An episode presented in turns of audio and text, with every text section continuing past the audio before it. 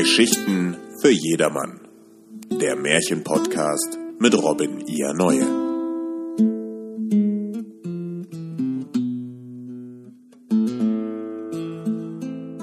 Es war einmal ein Königssohn.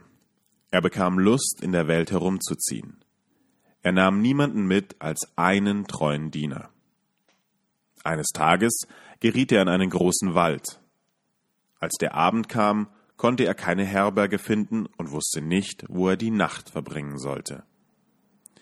Da sah er ein Mädchen, das zu einem kleinen Häuschen ging. Als er näher kam, sah er, dass das Mädchen jung und schön war. Er redete es an und sprach Liebes Kind, könnte ich und mein Diener in dem Häuschen die Nacht verbringen? Ach ja, sagte das Mädchen mit trauriger Stimme, das könnt ihr wohl, aber ich rate euch nicht dazu, geht nicht hinein. Warum soll ich nicht? fragte der Königssohn. Das Mädchen seufzte und sprach Meine Stiefmutter treibt böse Künste, sie meint's nicht gut mit den Fremden. Da merkte der Königssohn wohl, dass er zu dem Hause einer Hexe gekommen war. Doch weil es finster wurde und er nicht weiter konnte, so trat er ein. Die Alte saß auf einem Lehnstuhl beim Feuer und sah mit ihren roten Augen die Fremden an. Guten Abend, schnarrte sie und tat ganz freundlich. Lasst euch nieder und ruht euch aus. Sie blies die Kohlen an, über denen sie in einem kleinen Topf etwas kochte. Die Tochter warnte die beiden, vorsichtig zu sein, nichts zu essen und nichts zu trinken, denn die Alte braue böse Getränke. Sie schliefen ruhig bis zum frühen Morgen. Als sie sich zur Abreise fertig machten und der Königssohn schon zu Pferde saß, sprach die Alte Wartet einen Augenblick, ich will euch erst einen Abschiedstrank reichen. Während sie ihn holte, ritt der Königssohn fort, und der Diener, der seinen Sattel festschnallen musste, war allein da, als die böse Hexe mit dem Trank kam. Das bring deinem Herrn, sagte sie aber in dem Augenblick zersprang das Glas. Das Gift spritzte auf das Pferd. Es war so stark, dass das Tier gleich tot hinstürzte.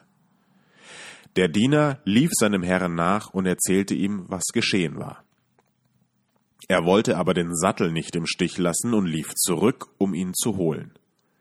Wie er aber zu dem toten Pferde kam, saß schon ein Rabe darauf und fraß davon. Wer weiß, ob wir heute noch was Besseres finden, sagte der Diener, tötete den Raben und nahm ihn mit. Nun zogen sie den ganzen Tag im Walde weiter, konnten aber nicht herauskommen. Bei Anbruch der Nacht fanden sie ein Wirtshaus und gingen hinein. Der Diener gab den Wirt den Raben, den er zum Abendessen bereiten sollte.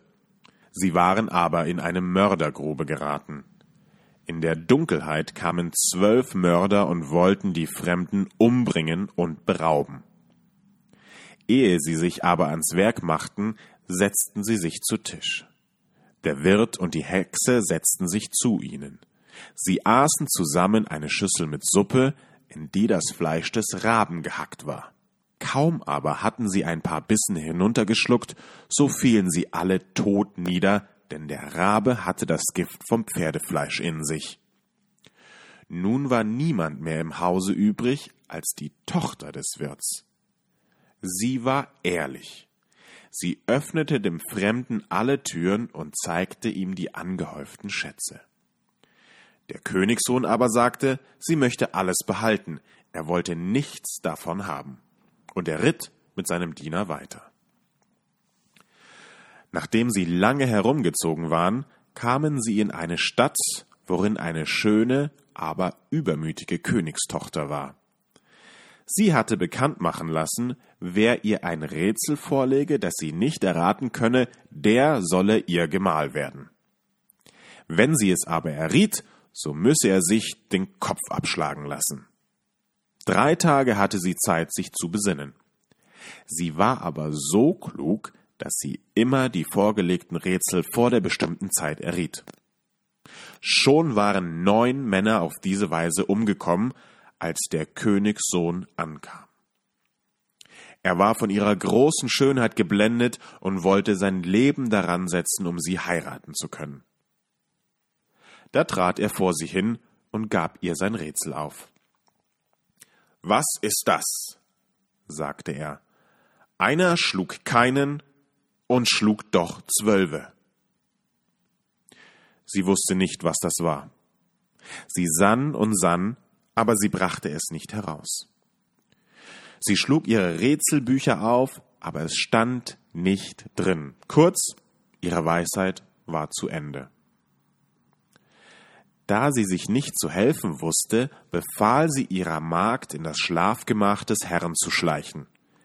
Da sollte sie seine Träume behorchen. Sie dachte, er rede vielleicht im Schlaf und verrate das Rätsel. Aber der kluge Diener hatte sich statt des Herrn ins Bett gelegt. Als die Magd hereinkam, riss er ihr den Mantel ab, in den sie sich verhüllt hatte, und jagte sie mit Ruten hinaus. In der zweiten Nacht schickte die Königstochter ihre Kammerjungfer. Die sollte sehen, ob es ihr mit dem Horchen besser glückte. Aber der Diener nahm auch ihr den Mantel weg und jagte sie mit Ruten hinaus. Nun glaubte der Herr über die dritte Nacht sicher zu sein und legte sich in sein Bett. Da kam die Königstochter selbst. Sie hatte einen nebelgrauen Mantel an und setzte sich neben ihn. Als sie dachte, er schliefe und träumte, so redete sie ihn an und hoffte, er werde im Traum antworten, wie es viele tun. Aber er war wach und verstand und hörte alles sehr wohl. Da fragte sie, Einer schlug keinen. Was ist das? Er antwortete, Ein Rabe, der von einem toten und vergifteten Pferd fraß und davon starb. Und weiter fragte sie, Und schlug doch zwölfe. Was ist das? Das sind zwölf Mörder, die den Raben verzehrten und daran starben. Als sie das Rätsel wusste, wollte sie sich fortschleichen, aber er hielt ihren Mantel fest, so dass sie ihn zurücklassen musste. Am anderen Morgen verkündete die Königstochter, sie habe das Rätsel erraten. Sie ließ die zwölf Richter kommen und löste es vor ihnen. Aber der Jüngling bat sich Gehör aus und sagte, Sie ist in der Nacht zu mir geschlichen und hat mich ausgefragt, denn sonst hätte sie es nicht erraten. Die Richter sprachen, Bringt uns einen Beweis. Da wurden die drei Mäntel von dem Diener herbeigebracht. Und als die Richter den Nebelgrauen erblickten, den die Königstochter zu tragen pflegte, so sagten sie, Lass den Mantel sticken mit Gold und Silber, so wird's euer Hochzeitsmantel sein.